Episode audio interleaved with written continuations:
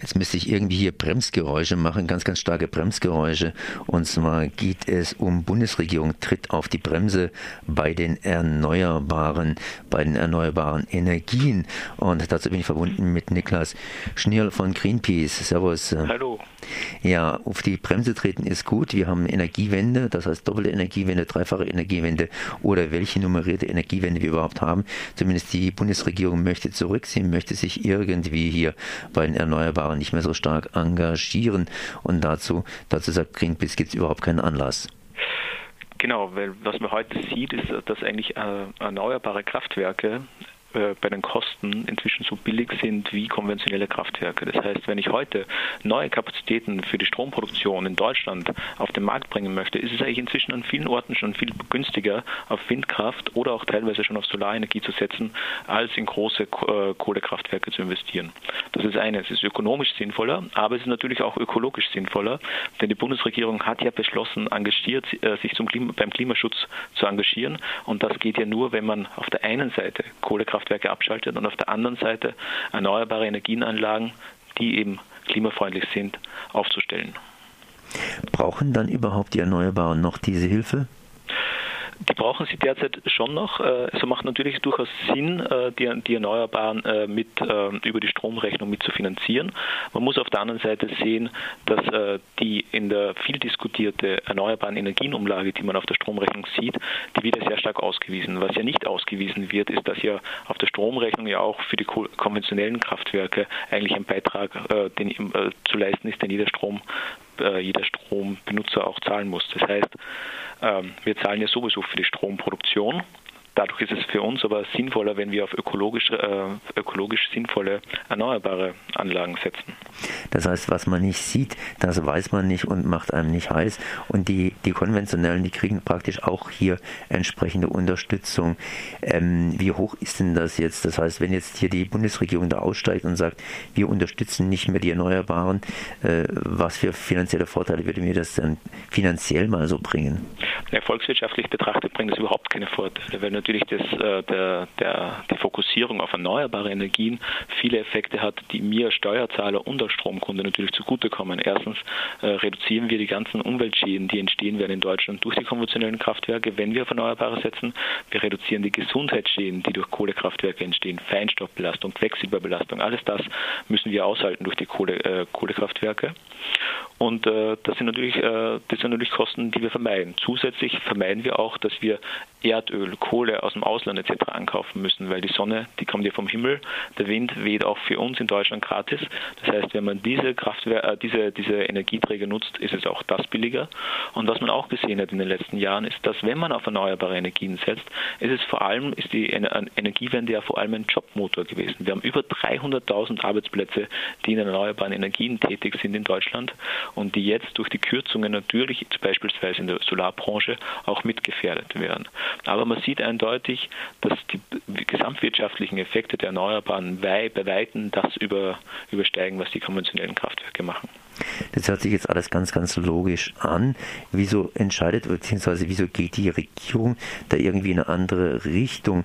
Was sind da praktisch die Gründe? Sind es die versunkenen Kosten, die da irgendwo bei den Kohlekraftwerken drin sind, sodass also da die Wirtschaft entsprechend lobbymäßig Gegendruck macht?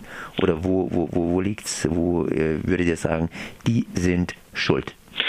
Ich glaube, dass es relativ auf der Hand liegt, dass die großen Energiekonzerne die Energiewende lange Zeit verschlafen haben. Die haben viel zu spät angefangen, in erneuerbare Energien zu investieren.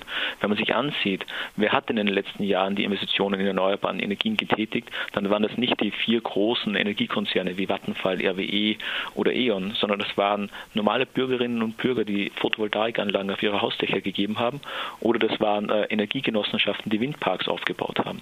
Mehr als 50 Prozent dieser Anlagen kommen aus diesem Bereich. Das heißt, auf der einen, das ist die eine Seite. Und das heißt natürlich auch, dass den, äh, den, äh, äh, den großen Energiekonzernen die Geschäftsmodelle wegbrechen, dass die natürlich auf dem Markt, auf dem Energiemarkt plötzlich Konkurrenz bekommen, die sie nicht gewöhnt sind. Und jetzt kämpfen sie um ihre letzten großen Kraftwerke. Das sind die Braunkohlekraftwerke teilweise oder auch die Steinkohlekraftwerke. Denn aus der Atomkraft, dass wir da aussteigen, ist, glaube ich, für alle sonnenklar inzwischen. Und um diese Geschäftsmodelle kämpfen sie und dafür lobbyieren sie. Und dem hat äh, Wirtschaftsminister Sigmar Gabriel sicher auch Rechnung getragen, indem er die Erneuerbaren derart gebremst hat. Das könnte man natürlich noch einen kleinen europäischen Aspekt irgendwo einbringen. Wie sieht es denn aus in unserem näheren Ausland? Wissen Sie da ein bisschen Bescheid darüber? Ich meine, wir sind ja auch immer wieder, sagen wir mal, Energieexporteure und da sieht es ja für Deutschland, wenn man Energieexport als positiv bezeichnen will, positiv aus. Äh, wie, wie, wie ziehen die anderen da? Ich glaube, eines der der Probleme, die man ein, ein, wenig geschaffen hat, ist, dass eigentlich die ganzen großen Energiekonzerne ähm, alle gleichzeitig investiert haben in ganz Europa, weil sie gesagt haben, der Energiemarkt ist ein, ist ein, ist ein Wachstumsmarkt und haben extreme Überkapazitäten geschaffen und sie in vielen Ländern haben jetzt die großen Energiekonzerne plötzlich, weil sie sich gegenseitig so in Konkurrenz stehen, äh, Probleme mit ihrer Wirtschaftlichkeit. Das sieht man ja bei Unternehmen wie E.ON, das sich neu aufstellt, wie Vattenfall, das aus der Braunkohle raus möchte äh, oder sich neu aufstellen möchte. Das erwartet man bei RWE auch in Zukunft, dass die sich neu aufstellen werden müssen irgendwann mal. Da sieht man schon, dass die alle in Probleme sind sind. Und gleichzeitig hat ja nicht nur in Deutschland, sondern auch in vielen anderen Ländern die Energiewende begonnen, weil ja nicht nur in Deutschland, sondern auch in vielen anderen Ländern die erneuerbaren Energien einfach günstiger geworden sind. Es gibt viele Teile Europas, in denen es inzwischen einfach billiger ist, eine Photovoltaikanlage aufs Dach zu geben, als den Strom aus der Steckdose zu beziehen. Und da sieht man große Wachstumsraten in Spanien, in Italien. Auch in Frankreich sieht man, dass äh, der Plan zur Reduzierung der, der, der Atomkraftwerke dort auch äh, festgeschrieben wurde, politisch jetzt. Man sieht in vielen Ländern Bewegung ähm, und äh, insofern ist es wichtig, dass Deutschland hier die Energiewende weiter vorantreibt, weil sie natürlich das Land ist, das die erneuerbaren Industrie hier hat und das natürlich diesen äh, Technologievorsprung hat und damit auch tatsächlich wirtschaftlich Erfolg haben im Ausland haben kann. Inwiefern ist es geplant von der Bundesregierung praktisch jetzt hier zurückzufahren? Was droht praktisch denjenigen, die investieren wollen? Die haben äh, klarerweise die Einspeisevergütung und das ist ja die Finanzierung der erneuerbaren Energienanlagen stark gedrosselt. Ihr äh, Drosselungsziel ist, war es, auf einen Durchschnitt von 12 Cent pro Kilowattstunde in Deutschland zu kommen. Und dieses Ziel wurde eigentlich inzwischen schon erreicht. Also das heißt, äh, die ursprüngliche, das ursprüngliche Fokus dieser Reform, der EEG-Reform, macht eigentlich überhaupt keinen Sinn mehr, wenn man dieses Einsparungsziel schon erreicht hatte.